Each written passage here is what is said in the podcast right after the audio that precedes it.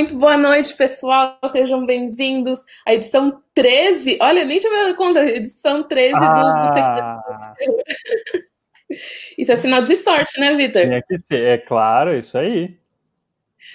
Bom, gente, essa edição é muito especial. de preto, inclusive. Oi? É verdade.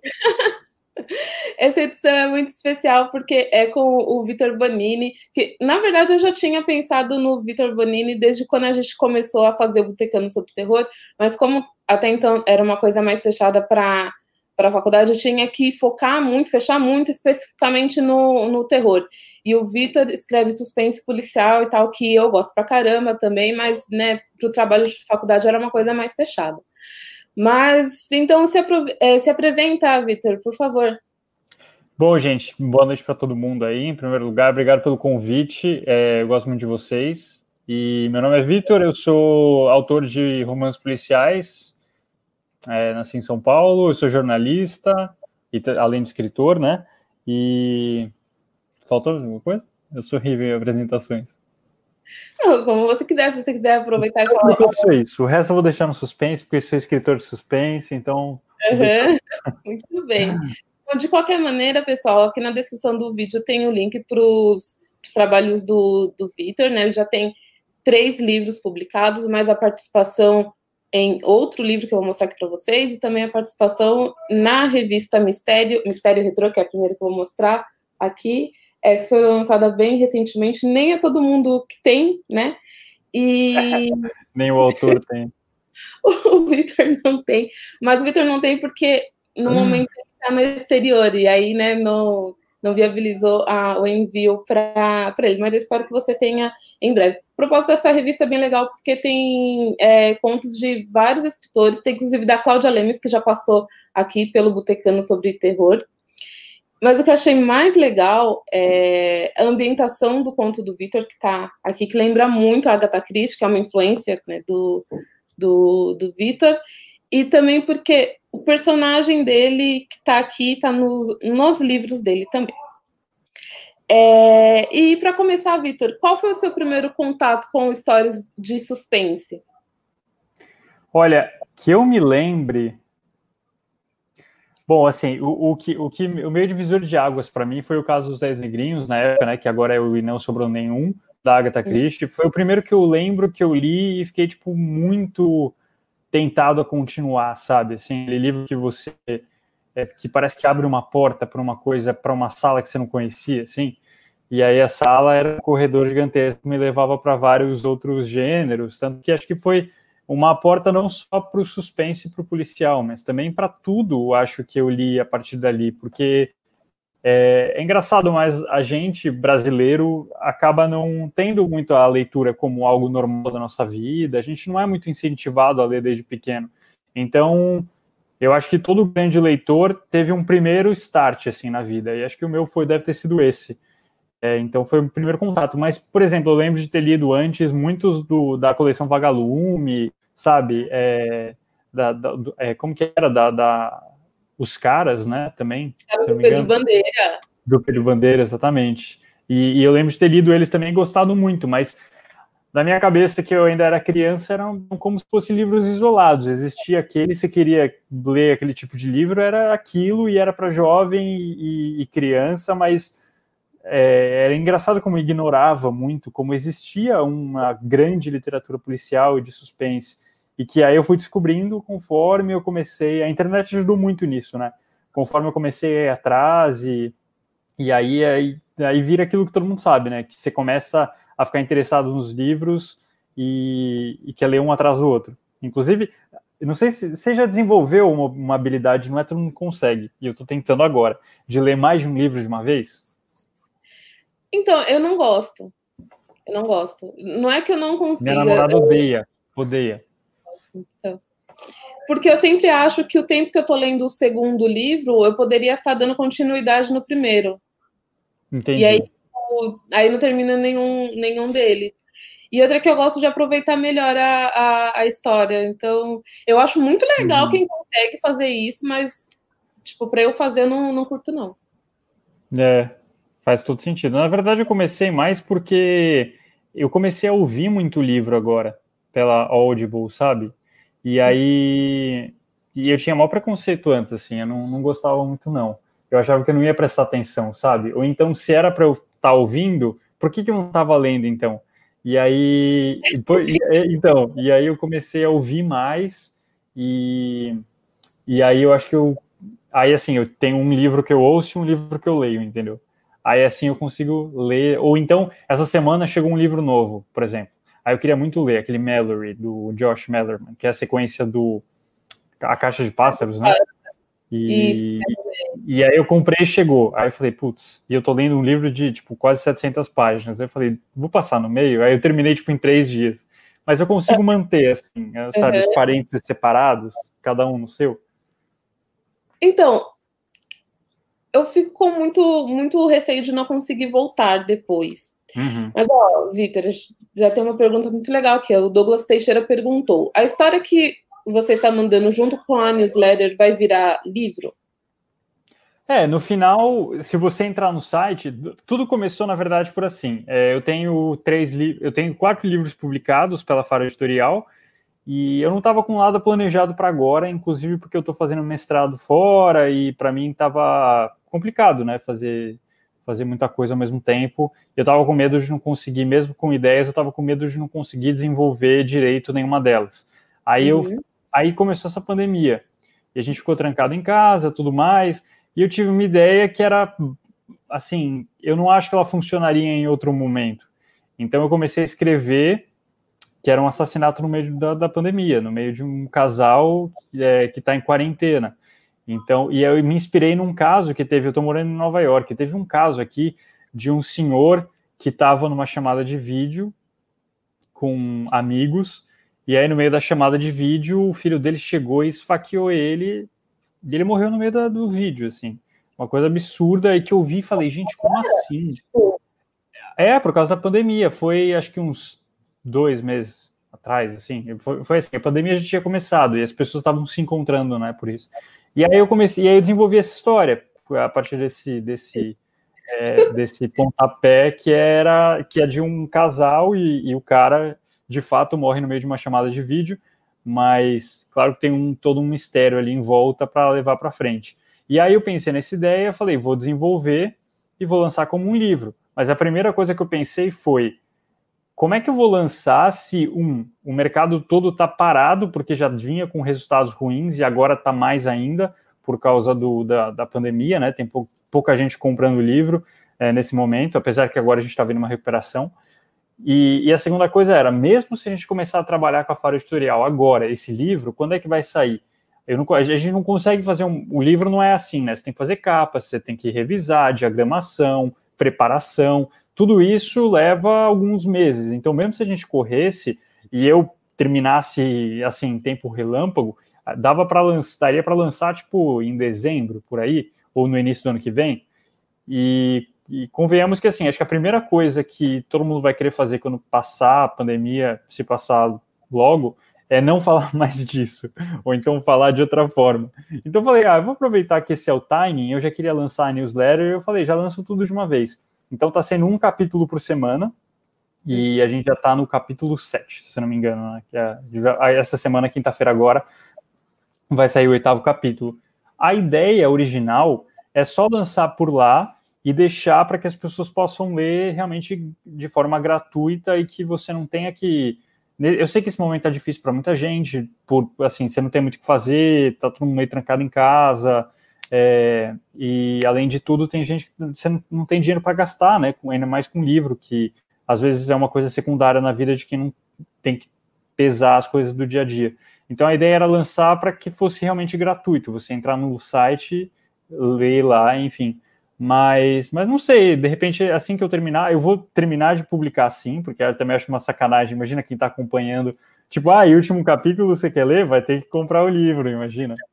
Então, então o que eu vou fazer é provavelmente publicar tudo, dar um tempo, aí de repente eu não sei, vamos ver o que vai dar. Dou, dou uma mexida aí, vamos ver. Ou seja, tudo isso para não responder a pergunta dele. Ele perguntou, vai ser publicado? Não, nem eu sei. Me desculpem. Você vai publicar, mas a gente ainda não sabe quando você vai é, publicar. É, eu acho que sim, acho que sim. Mesmo que seja para ser assim, colocar, preparar como, sabe, revisar de novo, preparar como um e-book bonito, deixar um, um, produto legal e que, e que faça jus a todos os outros livros do Lira, que é o meu detetive. É, mesmo que seja para isso e, lançar online como e-book, acho que com certeza eu vou fazer isso sim. Até para, digamos assim, entrar no catálogo, sabe? Tipo, Lira número 4. Muito bem. Os seus outros livros eu acho, não tenho certeza, mas só o colega de quarta que tenho em e-book? É Ou só do... ele. É uma, é uma novela meio grande que tem mais a ver com, com a editora. É hum. que, é que, assim, no Brasil tem um problema muito sério de pirataria de, de e-books. Tem muitos sites que fazem é, distribuição e tudo mais. Eu acho assim, tem, eu, eu ouvi argumentos dos dois bom, em primeiro lugar, pirataria é crime e a gente já para por aí, mas ao mesmo tempo, eu também entendo que tem muita gente que acaba baixando porque não tem como comprar, e eu espero que esse seja o único argumento e que não seja, ah, tenho como comprar, mas pego baixo mesmo assim. Enfim, de qualquer jeito, o problema, isso é um problema, isso é um crime, e quem sai perdendo é a editora e o autor. É, e por causa desse número grande de, de pirataria que estava tendo com os e-books da Faro, a editora decidiu dar uma parada. Então, assim, por exemplo, o, o meu primeiro tem o e-book, mas o casamento não tem, o Quando Elas Apareceram não tem, o Voz do Joelma não tem. Então, a ideia era justamente tirar, pra, porque no final das contas o prejuízo acabava sendo maior, pelo menos financeiro, acabava sendo maior, tendo e-book que estava sendo pirateado e estava rodando a internet toda e a galera não estava comprando o livro. Então, é, essa foi a, a, opção que a editora decidiu. Mas eu sei que hoje, por exemplo, tem uma nova, um novo aplicativo que chama Esquilo, que você entra e assina e recebe, acho que todo mês você recebe um livro novo. E eu acho que por lá, eu não sei nem se eu podia estar dizendo isso, mas eu acho que por lá vai, vai começar a sair o meu catálogo de livros, não só o meu, mas todo da Faro. Então, logo, logo, acho que vai começar a ter e-books meus lá. Legal. E também para quem não, não tem o hábito e para quando voltar, né, quando a pandemia acabar, ainda tem as bibliotecas, porque. Então, exato. Bibliotecas, né? Eu moro em São Paulo e na, na biblioteca do Parque da Juventude, ali perto da estação Carandiru. Putz, é, é maravilhosa aquela, né? Sim, muito boa. E tem os seus três primeiros livros lá. Ah, eu, eu sei, porque eu conheço a, o pessoal de lá e, e, eu fui uma vez, não tinha, mas aí eu fui, tipo, sem, sem me identificar nem nada, fui para visitar. Aí na segunda vez que eu fui, foi para participar de um evento. Aliás, na segunda, a segunda vez que eu fui, eu fui gravar, e aí eles já estavam assim, tipo, ai, ah, você é autor também? Como assim? Seus livros estão chegando. Aí na terceira vez que eu fui já tinha. Sim, é, eu, na verdade, que eu vi a primeira vez seus livros foi, foi lá. É, ah, que legal tenho aqui o quando, quando ela desaparecer. Maravilha. eu vi lá. E tenho também o, o Vozes Joel. Esse daqui eu ainda nem, nem tive tempo de ler, porque, tipo, eu comprei, aí atrasou e tal, e daí chegou, tipo, ontem. assim. Ah, vai, vai no tempo. Acho que cada livro tem o seu tempo também, né? Mas Sim, é, é interessante você falar disso, porque o, só, só para fechar parênteses, o. Hum Teve uma escola que eu, eu, eu adorava quando eu estava morando aí, a coisa que eu mais gostava de fazer era em escola para conversar com, com alunos, né? E, e aí eu lembro de uma escola que uma menina se interessou muito pelos meus livros. Ela falou: Nossa, gostei muito. Assim que eu chegar em casa, vou baixar todos os seus livros. Aí eu, não, não tem, tipo, não tem alguma biblioteca. Eu falei, por favor, assim, tipo, eu, e pior que é isso, né? A gente nunca sabe a realidade das pessoas de novo, é aquela coisa, pirataria é crime, mas eu também, tipo, quem, você, eu, a pessoa que vai começar a julgar, pelo amor de Deus, né? Ainda mais eu que quero o contrário, quero ser lido. Então, eu sempre faço essa campanha pelas bibliotecas, para que realmente vá lá, se não tiver, não sei se dá para pedir para o bibliotecário que está lá, mas, enfim, tentar resolver de uma forma que dê para ler. Que ninguém saia perdendo. Bom, a é. Michelle perguntou qual é o nome da assinatura. É Esquilo? Ah, é Esquilo, mas não é tipo é esquilo S-K-E-E-L-O. Esquilo, tipo um jeito meio. É. Aí, Isso, aqui, boa. boa. Ah, Valeu, Dani. O Raul tinha perguntado. Ah, Aline, ó, melhor autor nacional. Oh, obrigado. É, o Raul perguntou, né? Vitor, você acha que a literatura policial, principalmente no Brasil, deveria absorver mais elementos sobrenaturais e da cultura brasileira? Conversei um pouco sobre isso com o Tito. Abraços. Boa, gostei da pergunta. Eu acho que sim. Eu acho que também, eu estava vendo hoje muita coisa da Ana Paula Maia, aquela escritora brasileira que meio que é, faz esse essa aproximação aí da cultura brasileira que eu acho que é muito interessante. Inclusive, eu li, é, eu li pouco dela e hoje mesmo estava fazendo uma leitura e já fica a indicação aí, porque acho que a gente tem que indicar autores brasileiros. Então, eu acho que sim, porque é o que faz a gente de diferente, né? É o que, é o que dá aquele gostinho de Brasil para as nossas leituras, porque no fim das contas, eu acho que você tem histórias que são universais, mas esses detalhes fazem toda a diferença. Então, e, e, isso até é uma coisa que eu faço reflexão comigo mesmo, porque às vezes eu leio os meus livros e, e tento identificar o que eu consigo colocar mais, não sei se eu coloquei a menos, o, o que o que está saindo de. Tanto que o meu último livro, o Quando Ela Desaparecer, eu fiz questão de colocar ele muito em Guarulhos, e que foi onde eu vivi por um tempo, e tentar colocar assim o máximo de DNA brasileiro e, e não só brasileiro, mas guarulhense naquela história. Então, acho que é importante. Pelo menos eu, eu adoro ler livros que me identificam com o lugar, ainda mais quando é perto de casa, né? Uhum. Eu gosto também. Por isso que quando eu comecei a ler André Bianco, eu fiquei fascinada. É, então, exato. É tipo isso, a gente sente, né, a diferença é falar a nossa língua duplamente, porque é o português e o brasileiro como o nosso, o nosso dia a dia, né?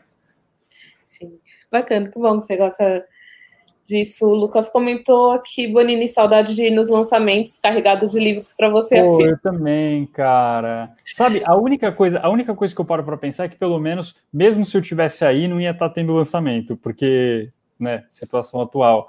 Mas é o único motivo que eu fico menos assim triste por estar longe, porque é uma das coisas que eu mais sinto falta mesmo. Não tem como não, né? É, o contato que a gente tem com o leitor. Sim, é a melhor parte. tempo no exterior? Eu, nossa, vai fazer um ano agora. Eu cheguei, acho que tipo dia 7 ou 8 de agosto do ano passado. Então vai fazer um ano.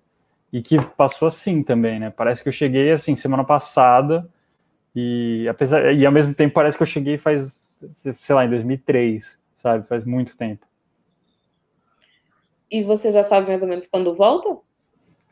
Ou não tem planos Boa voltar? pergunta, não, eu não sei ainda não, porque eu tô, assim, eu tinha feito alguns planejamentos para esse ano, e aí fazer planejamento esse ano parece que é uma piada, né? É. Então, assim, eu, eu joguei tudo no lixo, tô fazendo as coisas pelo que eu preciso e pelo que dá na hora, tô tentando levar isso com leveza, e vou ver o que vai dar depois. Então, assim, pode ser que logo, logo eu esteja aí, ou não, nem eu sei. Ninguém sabe. Ninguém sabe. Mas vai dar tudo certo, né? A Aline comentou que a Tortura Branca está incrível. Estou amando acompanhar os capítulos por semana. Quero ler o livro impresso, pelo amor de Deus, com o lançamento Avalon Book Club. O que, que, é esse, esse clube? Eles são um clube de leitura, é, eles ficam em Sumaré, é muito legal. Eles são. Eu, eu, eu, não sei se eles são meus padrinhos ou se eu sou padrinho deles, porque assim, a gente também é tão camarada e tão companheiro há tanto tempo é, que, enfim, a gente virou amigo muito próximo. A Aline estava aí, a Michelle, todo mundo que vai lá, o Thiago, enfim. É um pessoal que é, escolheu meus livros para ler em, pela primeira vez, acho que foi em 2018. E aí, mas, mas assim, a gente já data de antes disso, mas gente, em 2018 a gente fez, eles fizeram uma festa na verdade, no lançamento, no lançamento do meu segundo livro, Casamento, eu fui para Campinas, no lançamento de Campinas, e quando eu cheguei lá, eles tinham feito uma festa de casamento. A Cris, que é da, da leitura de lá, e aí eu fiquei tipo, cara, como assim? Ela tipo fez uma festa de casamento com bolo. Ela, ela tipo trouxe dois atores para serem o, o, noivo e a noiva, que é a Diana e o Plínio, é, para quem lê o livro. Aí tinha assim, é, meu altar, sabe? assim, detalhes, champanhe, é, teve até uma, luzes apagadas com um grito e, e, uma faca no meio da festa, sabe? Cara, foi sensacional. E, e aí a gente começou a se aproximar, tal, porque eu também me aproximei mais do pessoal do interior. Eu sou do interior de São Paulo. Então, e aí, e aí na, na festa de aniversário deles de 2018 eu fui.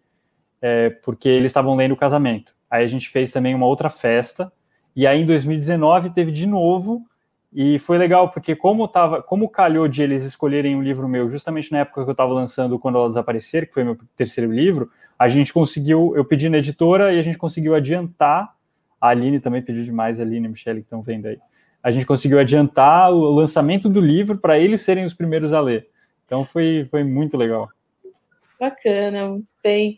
E, bom, o Márcio perguntou aqui é, boa noite. O que acha dos filmes de terror da A24 e os que saíram junto deles, como It, It Annabelle e A Freira? Qual que é o A24? Vou dar um Google rápido aqui. É o, eu não tô procurando. o Hereditário. Ah, é do Midsommar, né? O Farol também. Eu, te, eu tenho, assim, eu tenho uma opinião que talvez seja meio contrária, porque todo mundo que eu falo gosta muito. E eu também não vi, por exemplo, Farol. Hereditário está na minha lista há muito tempo, mas todo mundo fala para mim que é maravilhoso, mas muito assustador o final. E aí, e aí eu tento convencer minha namorada um tempo para ver, ela está aqui do meu lado, tá lendo. E, e aí a gente não viu ainda, mas a gente viu Midsommar.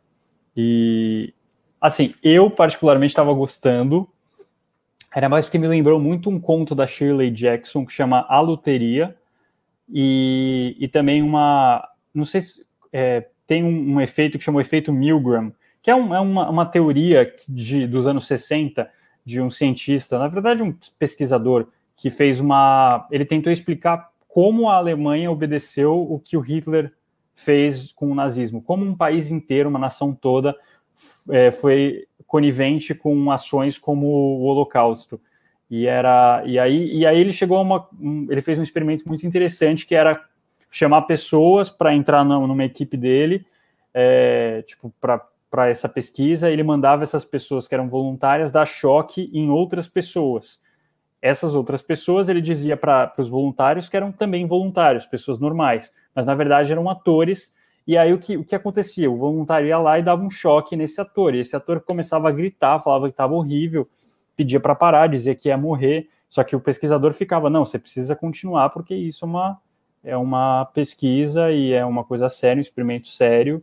É, pode deixar que eu vou, eu tomo conta do que acontecer depois, a responsabilidade é minha, mas continua. E assim, uma quantidade assustadora, bem mais do que a maioria de voluntários, foi, foi em frente e deu choques. Então, assim, é, e eu gostei muito, esse parênteses todo para dizer sobre o Midsommar, que eu comecei a, a pegar esse lado meio, meio é, nesse, nesse experimento de Milgram. Mas aí eu achei o final meio tosco. Foi ah, é? tudo para falar que eu achei o final tosco. Sei lá, não me convenceu muito. Eu, eu acho que é uma lógica também de escritor de romance policial, porque se eu leio um livro policial, ou se eu lanço um livro policial, sei lá, que não está tudo explicado e que pelo menos as lógicas dos buracos não estão fechados, me irrita. Eu fico tipo, cara, mas se é para criar uma trama que no final você não vai explicar tal, qualquer um cria, sabe? O que não é tão óbvio, assim, não é tão simples assim também. Eu sei que é tudo uma metáfora e tudo mais, mas sei lá, eu chegou no final e falava, cara, tu, pessoas de fora iam descobrir, sabe? Enfim, eu não quero dar spoiler também, mas eu achei o final meio tosco. Entendi.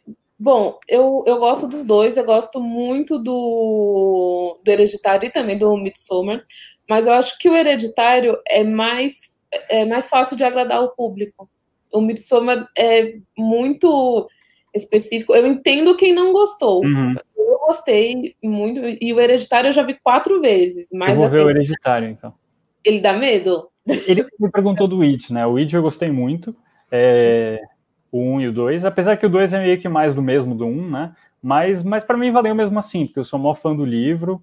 O livro me marcou muito e e eu gostei de ver, tipo, ficou, dava para dar errado de várias formas diferentes, porque o livro é todo, né, uma, uma amálgama de, de passado, presente, futuro, de é, narrativas que são, enfim, é, até são desencontradas e que só dariam certo na voz do King. E eu acho que o, o Muschietti, né, Muschietti, não sei falar o sobrenome do diretor, ele soube fazer muito bem pro um e pro dois. É, e o Annabelle também. Eu acho que é, a Annabelle para mim é mais como assistir para sabe, jump scares, dizer, o que também é legal, para mim também vale. Eu também gosto de Annabelle, mas eu não gosto da freira. É... Ah, A Michelle comentou aqui, ó, Vitor, para de, aguardar, de guardar Olha. informação para você, divide comigo e com a Aline. Ela tá, ela tá me cobrando porque todo livro eu coloco alguma informaçãozinha do meu detetive, que é o Lira. E, e aí, tudo isso porque eu vou revelando aos poucos a história dele. Mas, mas a Michelle é ansiosa, entendeu? E ela quer saber já o que aconteceu na vida dele.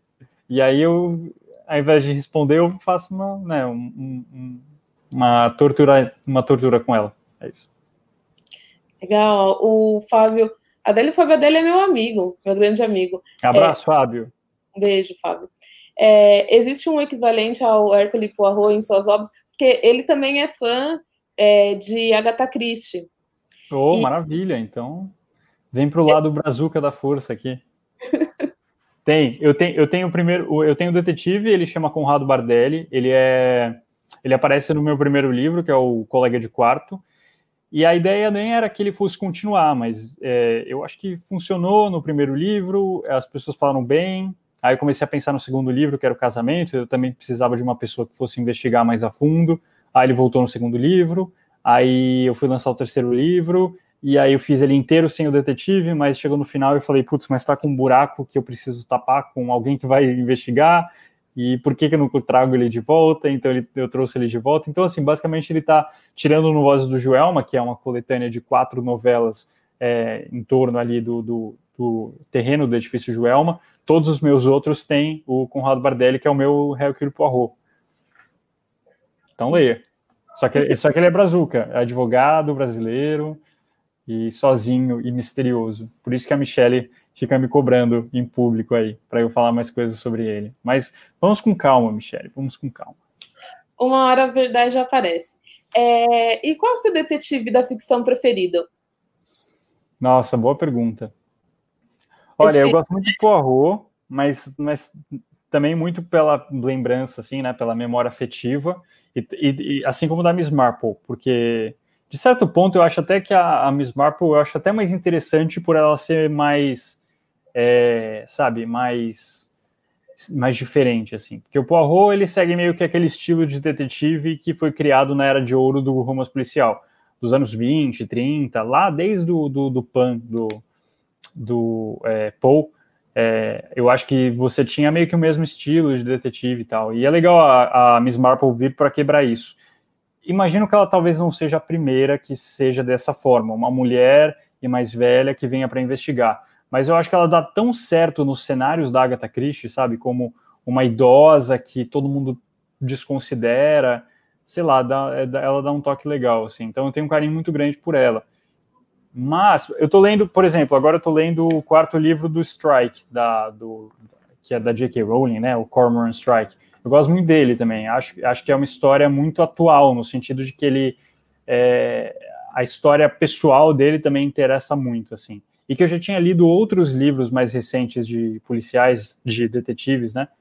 Que, em que a história do detetive também fazia parte e era importante, mas eu nunca tinha conseguido me ligar à história deles. Para mim, era sempre muito mais óbvio que eu estava mais interessado no crime do que na história deles. Eu acabava deixando de lado. Agora, no caso dele, do Strike da Robin, que é a sócia dele, né? É, eu acho que fica, ficou mais interessante para mim. Então, eu gosto muito deles também. Eu li o primeiro, que é o chamado do Cuco, né? Isso. Primeiro, na época, não é que eu, eu não achei ruim, mas eu achei a motivação, eu achei Sei. o, crime muito. Eu falei, ah, sério, gente, não, não curti, né?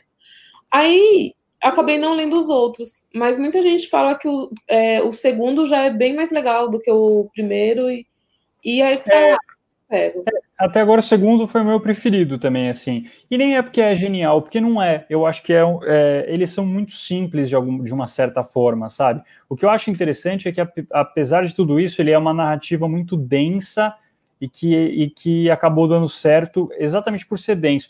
Poucos escritores conseguem fazer isso. É mais ou menos como o King consegue fazer. Tipo, você olha um livro de mil páginas, você fala, cara, qual a chance de eu ler um livro de mil páginas e ficar interessado e não, não dormir no meio, sabe?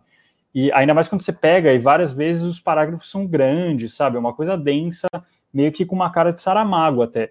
Mas aí eu acho que eu acho que eles são, eles ousam muito, mas eles também são muito bons. Então, com isso, eles conseguem te prender. No caso do, do, do Strike, eu acho que é por isso, entendeu? Porque você ela apresenta personagens que são muito estranhos, bizarros sempre, tem uma profundidade boa, e aí você continua assistindo porque, cara, os dois, os, os protagonistas, o Strike e a Robin, são, são sensacionais, assim, é, eles, têm, eles têm as briguinhas deles, o, parece que eles nunca vão dar certo em nada, e, e você se importa, você se interessa, parece que você tá lendo Harry Potter de novo, que é, tipo, o Harry e a Hermione, no caso.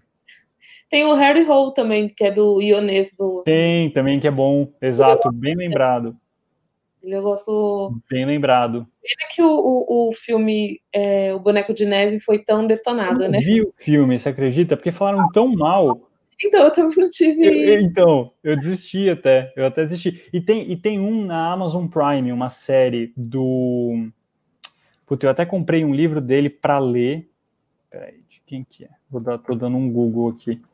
Mas é, eu vou lembrar, mas assim, é, um, é um, uma série de detetive na Amazon Prime, de um detetive do Michael Connolly, se não me engano, e que também falou muito bem. E eu nunca tinha lido, eu comprei o primeiro agora, eu vou começar.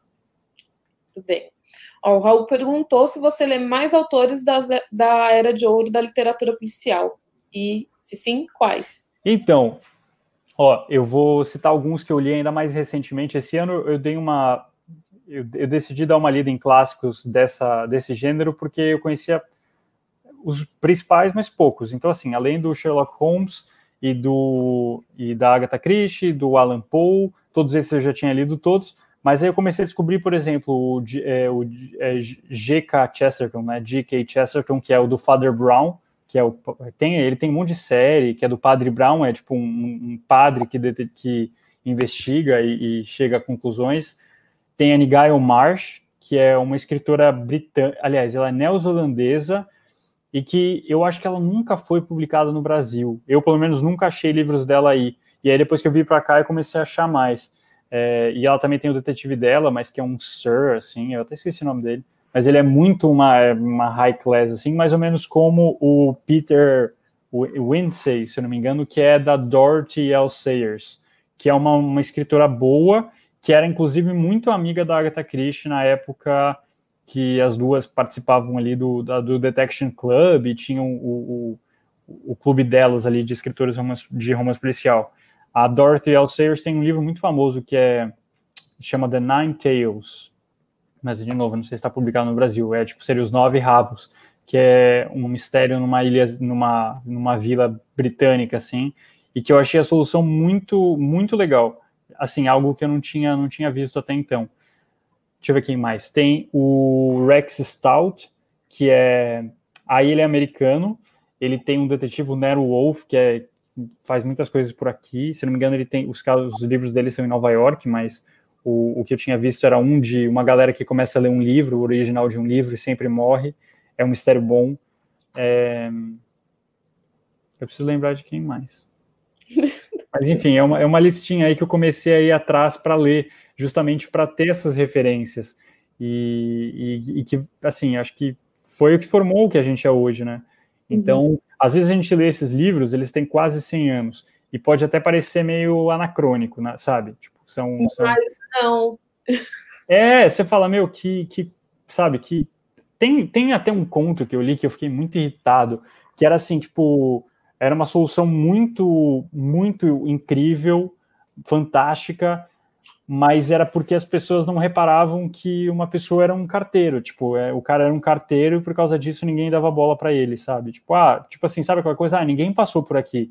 E todo mundo jurou que não passou ninguém. Aí falam, mas passou um carteiro. Deles, ah, mas é um carteiro, sabe? Tipo, quem repara num carteiro, sabe? Tipo, você fica assim, cara, além disso ser super antigo, mas até, sabe, tudo bem, tem 100 anos o negócio, é, sabe? É, meio, é meio Tipo, passaram a perna em você, assim.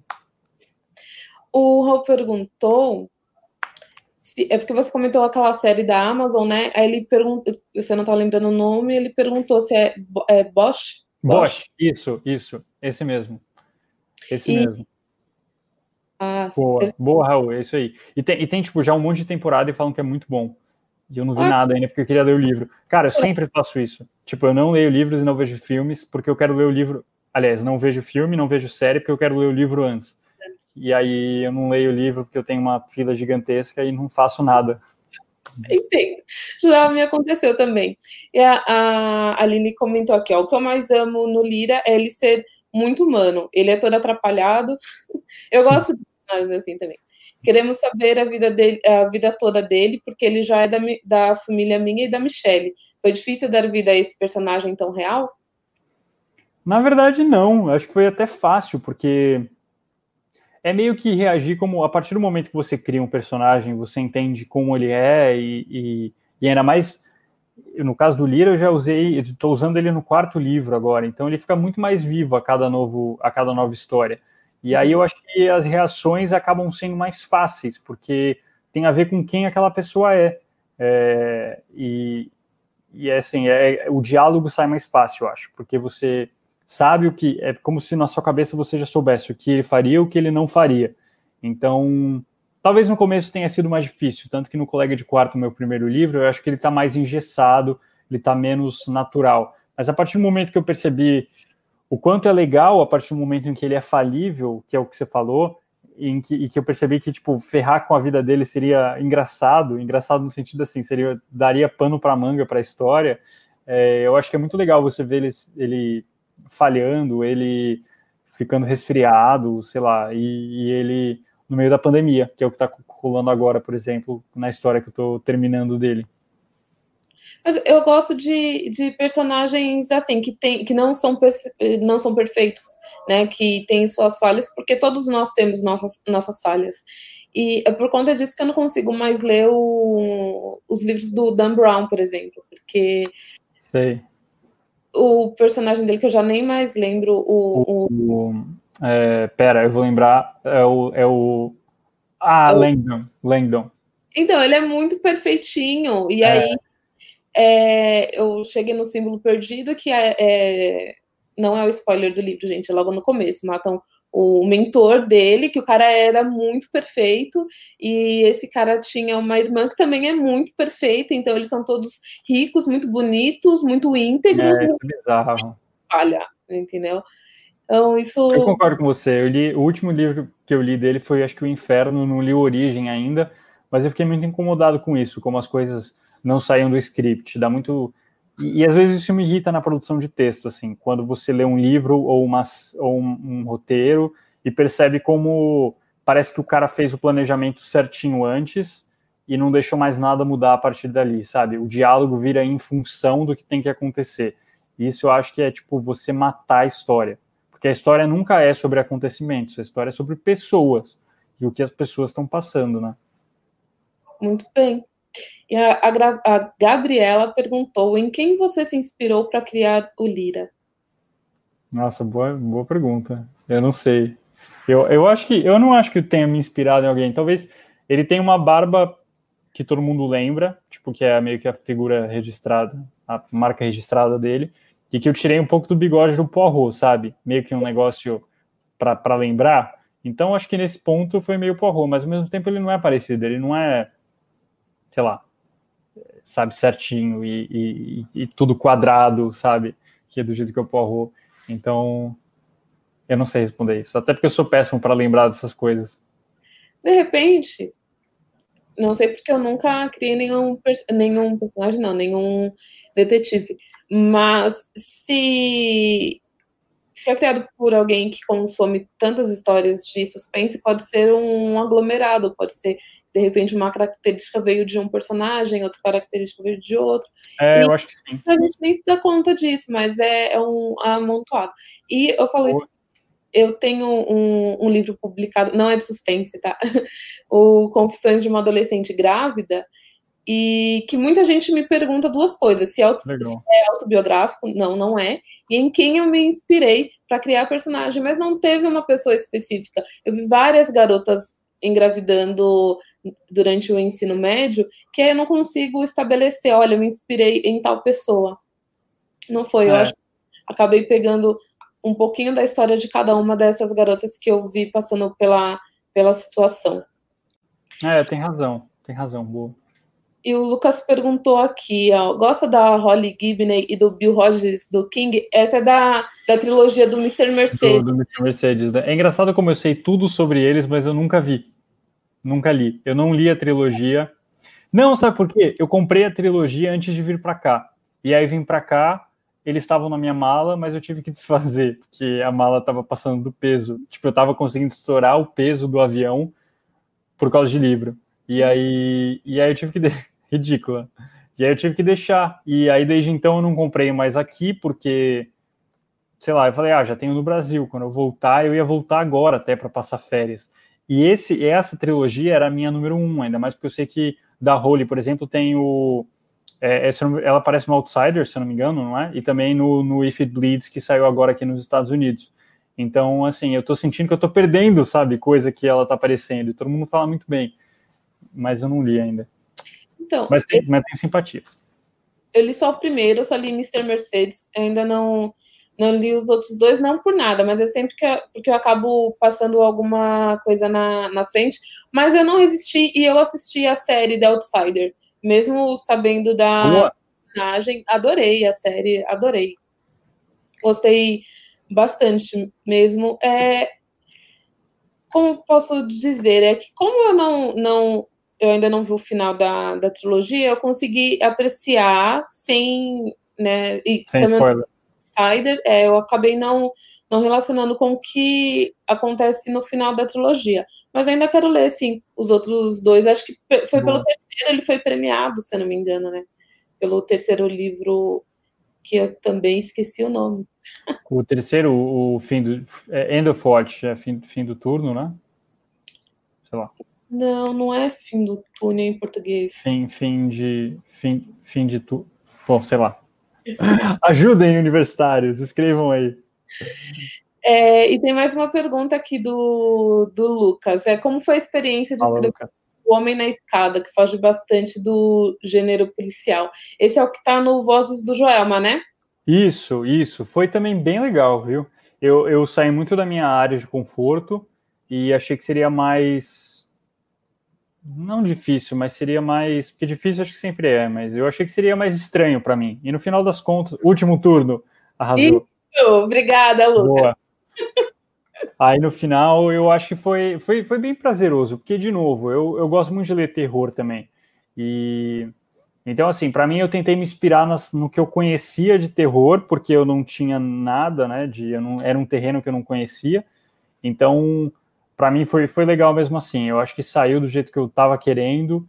E, e eu, eu, assim, eu queria reler depois, na real. Reler o que eu mesmo fiz para entender como saiu tal, porque, querendo ou não, o livro que você lança naquele ano é meio que uma, um retrato de você naquele momento, né? Então, mas foi legal poder explorar um tema que eu queria muito, assim, eu acho, eu gosto muito de explorar temas sociais e, e essa foi uma oportunidade que eu vi e fiquei feliz por causa disso. Então, vamos ver.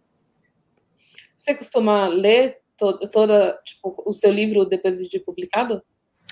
Não, sabia, mas assim, eu, o que, o que rola é assim, tipo, ah, tô, sei lá, lançou o livro, aí eu tenho alguns aqui comigo. Aí eu tô passando um dia e preciso checar uma coisa, porque como as histórias, elas não são interligadas, mas tem coisas tipo, ah, qual é o nome do, da esposa de sei lá quem, que já apareceu em outro livro.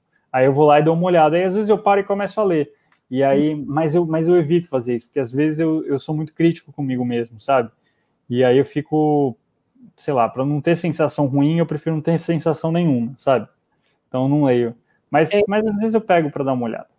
Eu não li o meu depois de publicado, inclusive ele saiu por é, duas editoras diferentes, eu não li nenhuma, não li nenhuma das É, então. Você por, sente isso também? É, justamente por ser crítica e falar assim, ah, não, não, não quero ver. E, e também porque na primeira edição foi o seguinte, antes de publicar, a gente que, que escreve a história já leu e releu tantas vezes. É. Desculpa, é não, não, rola, eu não tenho. Fica, fica, frio, né? Fica frio, assim, que você não sabe nem mais o que é aquilo. Tipo, cara, eu não sei explicar, mas parece que as. Você, você não sabe mais o um momento que, ah, isso vai ser uma surpresa ou não, essa revelação. Você já tá tipo, puta, cara, não faço a menor ideia, sinceramente. De repente é a coisa mais óbvia do mundo, mas eu já reli essa merda aqui dez vezes, não é? E concordo, e ainda tem a parte de que você perde a emoção, né? É. Você perde a é. emoção. É, é. Tá, foi uma, uma revelação, ok. E qual, qual teria que ser a minha reação lendo isso? O que, que eu é. queria que, o que eu queria causar no leitor quando eu, eu escrevi isso? Então eu não, não leio, não, mas principalmente é. ser bastante crítica. Tinha, eu lembro de uma no, naquele livro sobre a escrita do King, ele fala muito sobre isso. Você termina e deixa o, sabe, se livra dele, deixa o, o manuscrito lá de molho por um tempo, e aí dois meses depois chega e lê de novo. Porque aí você vai estar com outro olho, você não vai mais lembrar o que você escreveu. E, e isso faz muito sentido para mim, assim. Apesar que eu não consigo fazer isso, porque basicamente eu termino e já começo o processo para lançamento.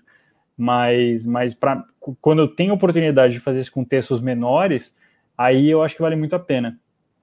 Imagina ainda a dança da morte. É, então, exato. Nossa, cara, que loucura, né? Tipo, você lê mil e poucas páginas. Eu tô, eu tô com esse medo. Você sabe que assim, eu adoro livro grande quando eu tenho tempo.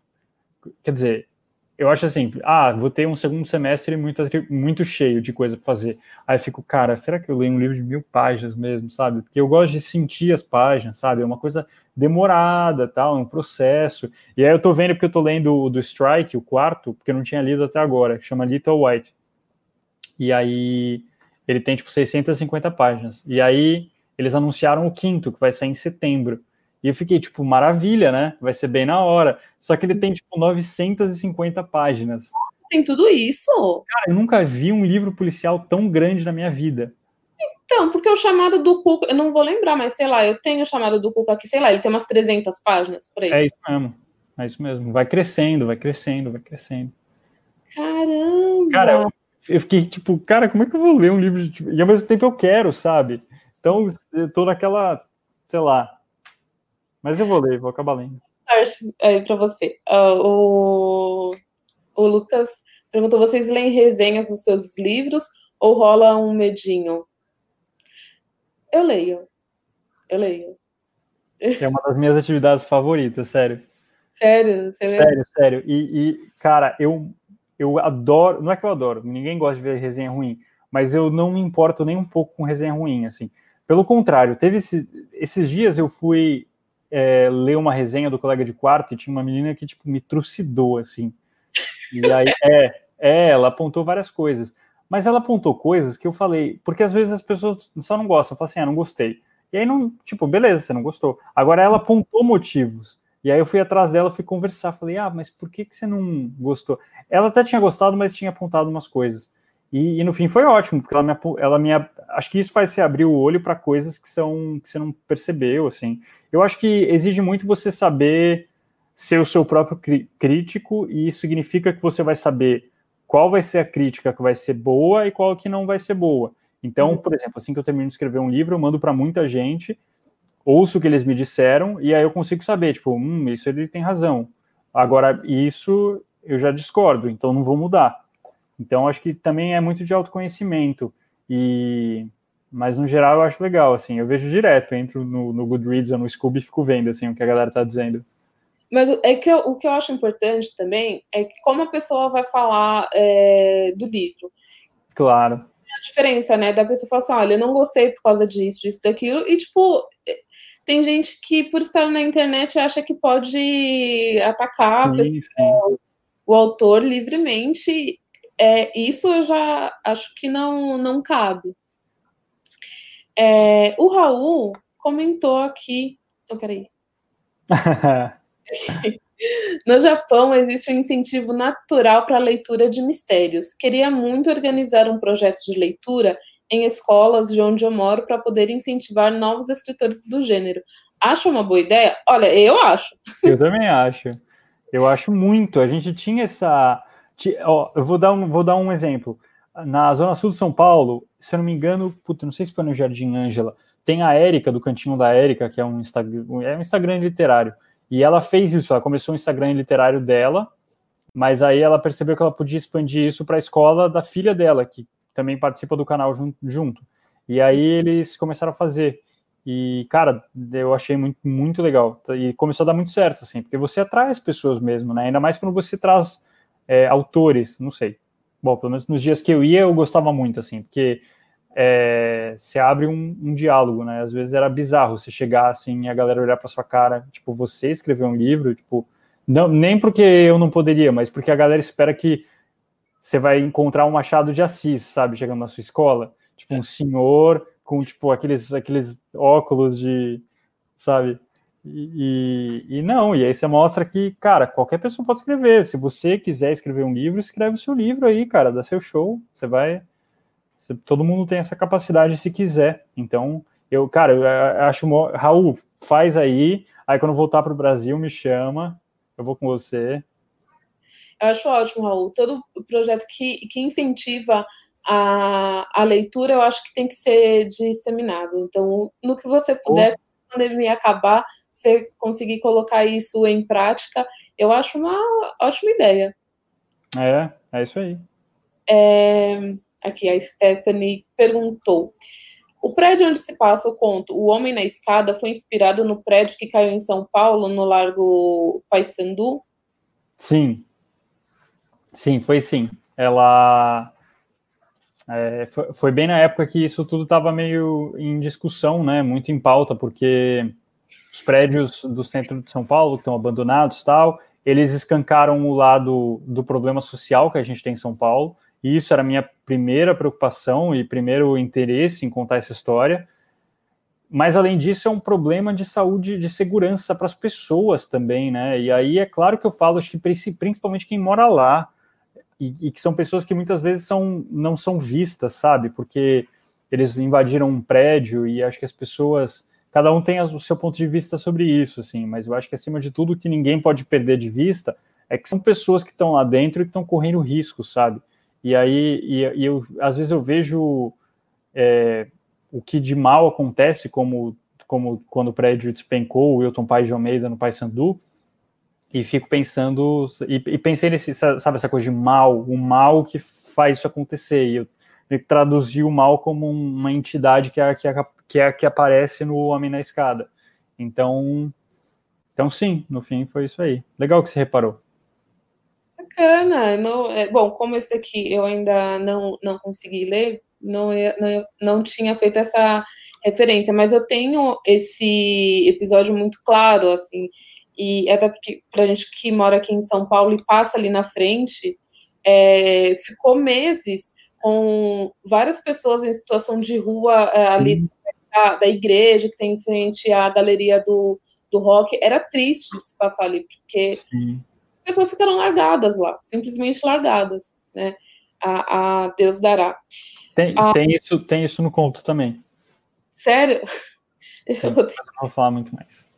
Não, não, não, imagina. É. Foi uma coisa boa, porque eu realmente fiquei bem curiosa para ler, mas meu pedido atrasou, então não rolou por enquanto. Mas eu vou ler nos próximos A Aline comentou que não, nunca fez uma crítica negativa dos seus livros. Amo todos. Por favor, continue escrevendo assim. Porque se eu tiver que falar que tá ruim, eu falo. Igual eu falei da capa de Vozes de Joelma. Mas você Aí, tá vendo? Tá vendo? Se, se, eu tivesse medo de, medo de críticas ruins, eu já teria chorado no, no, na capa do Vozes do Joelma que a Aline odiou. Não, ruim, não. Assim, não é uma capa que me marcou. Né? Tipo, nossa, que capa linda. linda. Mas não, não achei ruim, não. Por causa do, do, do brilho, será? Que... Enfim. é, dentro, comparando os seus livros, Vitor, qual deles tem mais de você? Qual que você acha que se doou hum. mais? Assim? Eu acho que o terceiro, o Quando Elas Apareceram. Porque, além de ser romance policial, ele é escrito como se fosse um livro-reportagem feito por uma jornalista. Então, eu acho que nesse sentido, como eu sou jornalista e escritor, é, eu consegui unir as duas coisas numa só. E aí acabei usando muito a linguagem jornalística no, no texto, porque é óbvio, né? É, uma, é um livro-reportagem. Então, foi para mim foi muito fácil, assim, foi muito saiu muito natural, porque é um tipo de texto e de visão que eu exercito, exercitava e continuo exercitando é, no dia a dia. E aí, então assim, eu acho que aquele tipo de bloqueio às vezes que você faz porque você está num texto literário, é, eu não tinha, porque era era como era como o texto que eu faço no dia a dia mesmo, que eu precisava entregar, sabe? Então, então nesse sentido foi é, tem muito dos meus dois Victors assim lá. Legal. E aproveitando esse gancho, você se vê como um escritor que também é jornalista ou com um jornalista que também é escritor de romance policial? Ah, boa pergunta. Acho que os dois, viu? Porque um, eu não consigo ser uma coisa sem ser a outra.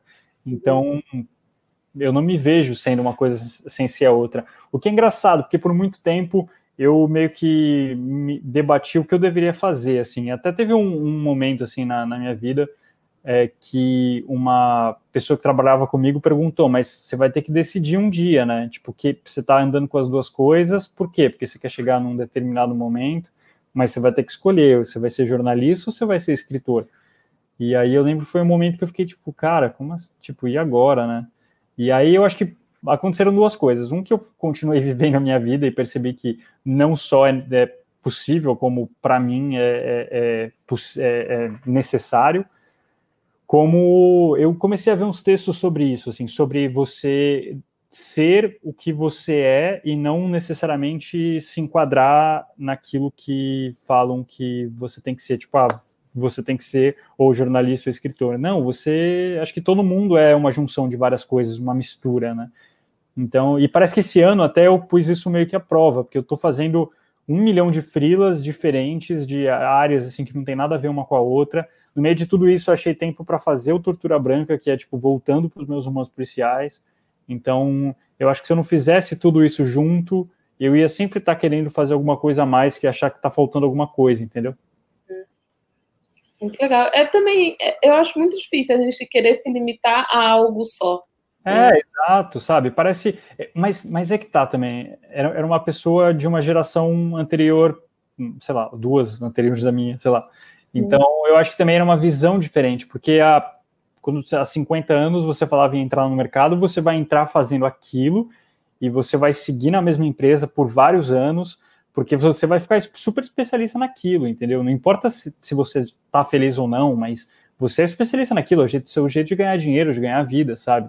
E eu acho que hoje em dia talvez isso esteja mudando um pouco. Acho que dá para você ir também pelo que você gosta e não só e pelo que você quer fazer e não só pelo pela, pela especialização para você ganhar vida, sabe? E também eu acho que o, o, o mundo de hoje até incentiva, porque se você é se, é, se, você foca muito em uma coisa só e amanhã você não pode exercer aquilo, e aí como é que você é. vai fazer? Com certeza, com certeza. E isso é visão que acho que a galera que é analista tem muito, né? De você tentar abrir o máximo possível, é, sei lá, o seu leque de coisas. E assim, ter uma profissão B, sabe? Para se acontecer alguma coisa. Não é o meu caso, não é, não é como se eu tivesse escolhido escrever ou ser jornalista, porque um é A e o outro é B. Não, tanto os dois foram meio que juntos, de, de mãos dadas, assim. Mas, mas eu acho importante também, sabe? Ver, de repente, você tem um hobby que, cara é, também dá dinheiro e, e vai fundo, sabe? Não precisa tratar também só como uma brincadeirinha que você vai ter de vez em quando, porque acho que a gente tem que levar todos os lados da nossa vida a sério, todos eles são importantes, não é só o trabalho. Perfeito. É... O Raul comentou aqui, ó. Peraí, eu peguei no, o comentário errado. Eu vou comentar o que o, o Márcio falou. Poderia citar um livro e um filme que misture o terror, suspense e o humor, mas sem cair para o besteirol ou para o ridículo? Ó, deixa eu pensar. De tem aquele Entre Facas e Segredos, não é? Que saiu no ano passado. Eu acho maravilhoso. Mais esse é, filme. Assim, ele, ele, não é uma comédia e ele também não chega a ser terror, mas ele tem um suspense com, com elementos de, de comédia que eu acho muito bom. Aí, se você for falar em terror e comédia sem ser pastelão, tem Zom, é, Zumbilândia, que eu acho. Vai ter continuação, ou Entre Facas e Segredos, desculpa. Ah, é, pois é. E que todo mundo começou a perguntar se ia ter de novo Chris Evans e a mesma galera. E, tipo, evidentemente não. Acho que é, é, imagino que o próximo livro, deva, o próximo filme, deva ser com a mesma figura do Daniel Craig, né, que é o detetive, com outro mistério, né? Não tem como ser uma continuação daquela história. Acredito que seja focado nele também. E que, que é o que vai tornar legal, né? Tipo, ele é. outro crime. É o que faz sentido, né? Bom, sei lá, de repente eles também tirou alguma coisa da cartola. Mas, mas vai ser mais ou menos o que o Kenneth Branagh está fazendo com o Poirot, que ele lançou Expresso do Oriente em 2017, acho, né? E agora vai sair o do Morte no Nilo, Nilo. em outubro. Estou ansioso é, para ver. Do Zumbilândia? Zumbilândia, eu acho sensacional. E para mim é uma mistura ótima do, do terror com, sabe, tipo, putz, eu, é engraçado. Eu penso em filme de zumbi hoje em dia, eu lembro de Zumbilândia, porque é muito bom. Eu gosto do Juan dos Mortos, que é o. Ah, é bom também. É muito legal. Muito boa. Faz, faz, tempo que eu não vejo esse filme. Uhum. Mas foi uma boa. E eu comecei a ver sem, sem saber que era comédia. Quer dizer, que tinha esse lado de comédia, né? Então. Então, eu sabia, na época que o Juan dos Mortos foi lançado, eu, eu não lembro se foi na época que eu ainda trabalhava, você tinha acabado de sair é, de locadora. Eu trabalhei em locadora um, um, período, não sei se você chegou a conhecer a 2001 Vídeo. Sim, sim. Eu trabalhei na, na 2001 e quando ele foi lançado, né, então eu tava bem é, em evidência, assim, pra gente, e acabei vendo assim que saiu, eu gostei pra caramba. Tem também aquele. Putz, eu não lembro o nome, Shaun of the Dead, uma coisa assim. Todo mundo quase morto. É, é essa a tradução? Acho que é isso aí. Edgar Wright. Isso, exatamente, do, do Edgar Wright. também é. Eu gosto dos filmes dele também. Chumbo Grosso eu gosto também, mas o que tem a ver com zumbis é esse, todo mundo quase morto. Tem, tem um de policial que eu acho que é dos anos 50 ou 60, que chama Assassinato por Morte.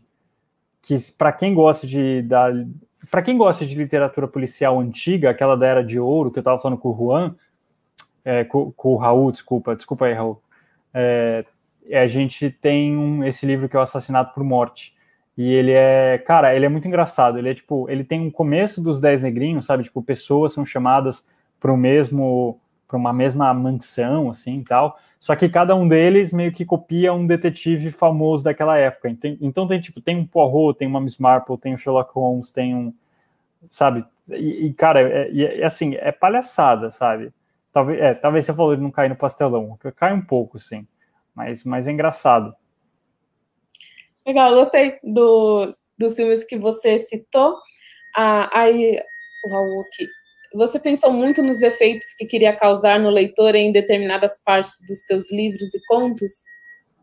Eu acho que nas, nas, chave, nas partes-chave, assim, sim, que são as viradas, né? Eu acho que, eu acho que é porque eles que são meio que o motor para continuar seguindo com aquele, aquele passo bom da leitura. Porque senão você perde, perde o ritmo, né? E então acho que nesse sentido sim, mas tem partes, tem gente que fala que chora nos, nos meus livros e eu fico tipo, uau, sério? É. Caramba. Quando elas aparecer. Então, então assim, eu, eu acho que tem coisas que não dá para controlar e nesse sentido eu, eu fico feliz porque não foi 100% sabe, é, querendo. Mas, mas o das viradas, assim, tipo, revelações, essas coisas, eu tento deixar de uma forma que fique é, fácil de ler e que chegue no, no efeito desejado, assim. Mas você é, se emociona a ponto de chorar lendo romance policial? Deixa eu ver se já aconteceu alguma vez. Eu não lembro.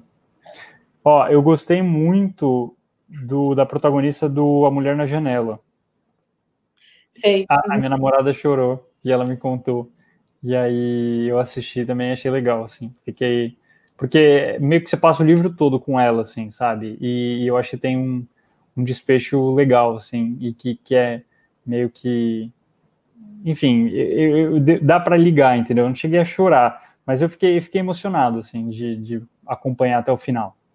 O filme vai sair direto pela Netflix, não sei se você viu. Vi, eu sou amigo do autor, aí que tá. Por isso que tinha essa informação, aí eu falei, Cara, que legal! O comentário dele na, na capa exato, do. Exato, exato, exato. Ele mora aqui em Nova York também, então. Então a gente faz nossas. Quer dizer, agora tá menos por causa da pandemia, né? Mas a gente se encontra. Certo, então acho que agora a gente vai encaminhando aqui para o final. Para quem está acompanhando, né, eu acho que eu não falei no, no começo da nossa transmissão, mas só lembrando que o bate-papo fica aqui no, no, canal, no canal do Cinema de Boteco, fica também no Spotify, é, hoje não, mas acredito que amanhã, nos próximos dias, já, vai, já estará disponível no Spotify.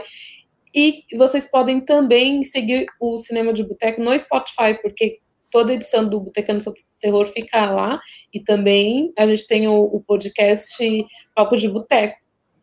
É, tem, mas peraí, que tem mais uma pergunta da Yasmin. Vitor, qual dos seus livros você mais gostou de escrever? Nossa, que bonita essa moça. Parabéns, Yasmin. É, cara, não sei, eu acho que. Putz, você me pegou. Eu gostei de todos, assim, porque não teve muito. O, o, o do Voz do Joelma acho que foi mais rápido, foi mais planejado o Corolas Aparecer, eu comecei, a primeira versão foi muito rápida também, então foi muito prazerosa. Aí a, na, na revisão começou a, enfim, ser um pouco mais pensado e tal, foi menos natural. O casamento, de, tive que dar uma pausa no meio, porque eu não sabia como continuar, mas eu gostei muito porque deu o resultado que eu queria, que era fazer uma história toda anterior ao assassinato, porque eu sempre acho que o crime em, em um romance policial todo mundo, é quem, quem entende, quem fala muito desse gênero diz que o crime na verdade é o final. É, mas, mas claro que a gente coloca no começo para que faça a história se desenvolver. Mas eu acho que eu, eu gosto muito da estrutura do casamento, por exemplo, que o crime vem quase no meio, porque você já chega no momento em que você conhece os personagens e dá para você continuar com eles. Você conhece ele em dois momentos: o momento da pessoa normal e o momento da pessoa como suspeito. E isso eu acho muito interessante no, no romance policial. E o colega de quarto, por ter sido meu primeiro e ter sido, sabe, despretensioso, eu acho que também eu gostei muito por causa disso. Então, é mais uma resposta que eu não sei. Então, me desculpem, gente, não desistam dos meus livros. Essa eu concordo que é uma, uma, uma pergunta difícil de responder, né? É tipo escolher o, o filho mais bonito. Né? Eu, eu, eu consigo, eu compreendo, né? Você não, não saber responder. Você quer dar a, algum recado, Vitor, onde as pessoas podem te encontrar? Carlos, obrigado pela, pela live poderosa. Ó, oh, a Michelle dizendo que chorou no Tortura Branca. Boa. Ah, o recado que eu queria dar, obrigado também, Aline. Bom, eu queria só agradecer vocês, Grace, é, e também todo mundo que assistiu. E eu acho que todo mundo que participa do canal e que, enfim, surgiu com essa conversa que eu acho que é muito proveitosa. Então, parabéns para vocês todos aí. Obrigada. É, Aline comentou que foi bom passar essa aqui com vocês. Obrigada, Aline. A gente vai continuar com o Botecando sobre Terror até o final de setembro, a última edição programada é dia 28 de setembro, só que normalmente às segundas, às 19 horas. Semana que vem é com a Verena Cavalcante, que publicou Larva e o Berro do Bode. Então, se vocês quiserem acompanhar as próximas edições, estão todos convidados e eu agradeço todos vocês. É, o Botecando sobre Terror. É, nossa, até perdi aqui o fio da meada, desculpa, gente. O Normal. Disponível. É, eu queria agradecer mais uma vez ao Túlio Dias, que é um dos fundadores do Cinema de Boteco, o Juber também, agradeço pelo espaço, a Dani Pacheco, que está acompanhando a gente, ela quem edita e coloca tudo no Spotify. E também o Lucas Siqueira. A Dani quer saber seu signo, Vitor. Aquário. Aquário. Bom, eu não sei se isso é bom ou ruim, porque eu não manjo de signos. Eu sou eu de. Também não. ah, o Ricardo mandando aqui um parabéns aos dois. Obrigada, Ricardo, por ter acompanhado. Um beijo e um beijo para você também, Fábio. Nossa, eu fico muito contente quando o pessoal acompanha e comenta aqui. E a gente volta então na semana que vem, às 19 horas, tá certo? Um beijo, pessoal. Até Valeu, gente. Obrigadão.